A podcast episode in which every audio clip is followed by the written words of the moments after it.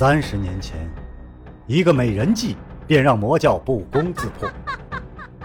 不知背后是谁在下棋，又下了怎样的一盘棋呢？身世、门派、兴亡，是阴谋还是预言？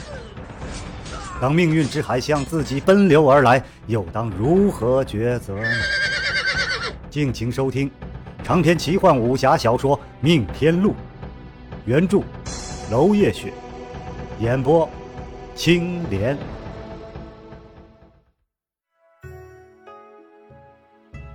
第四十四章点悟。秦刃的难题在萧剑尘眼里根本不是问题。拔出沧浪剑，就在一片落叶上刻了一个“剑”字。两人大眼瞪小眼，秦刃不服道：“为什么你这么容易办到？”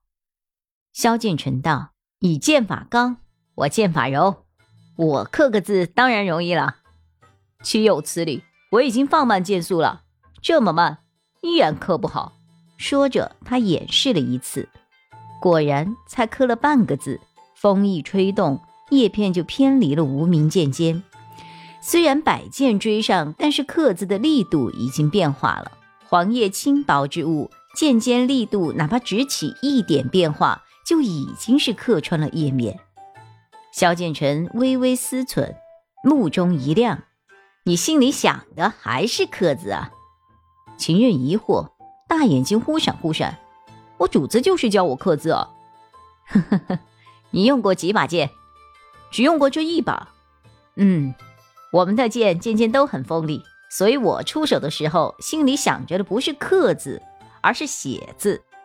秦任一拍脑袋，笑道：“嘿，我好像明白什么了。”自信满满，又一剑挥出，黄叶纷纷而落。秦刃剑尖与黄叶刹那间交接，边上黄叶散飞，一片黄叶飘下，正面已经多了一个剑字。萧剑尘点头称许，去掉你剑里的杀气，就像你握着的是笔一样。剑可以做笔吗？剑在意，不在形。笔可以为剑，剑也可以为笔呀。秦刃轻轻挥剑，一时间，每一片飘落的黄叶上都出现了一个“剑”字，质朴大方，无言分落。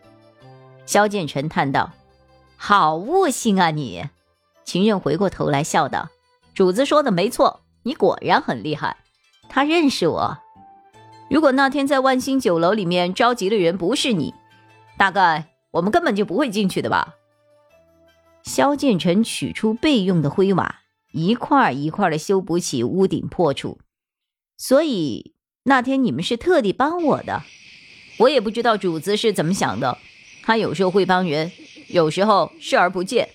不过我才跟他一个多月，我看不明白也是正常。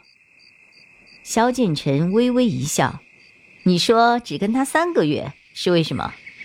秦任哈哈一笑，一边挥剑一边道：“呵呵，那是他天玄山庄的规矩，求他救人就得服侍他三个月，或者替他办一件事。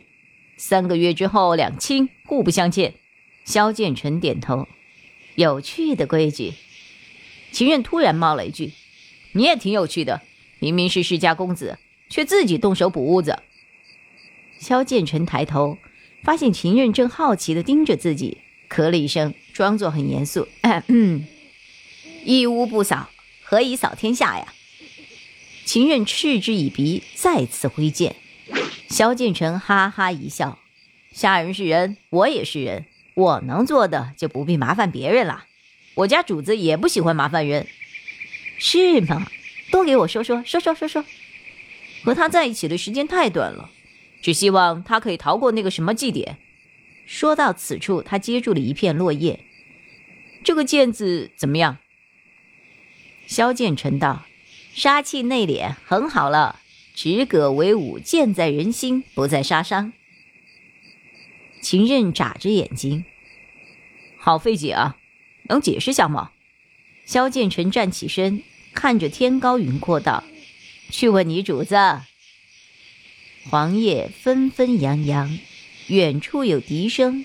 初闻断肠，再闻愁绝。长篇小说《命天录》今天就为您播送到这里了，明天同一时间，敬请继续收听。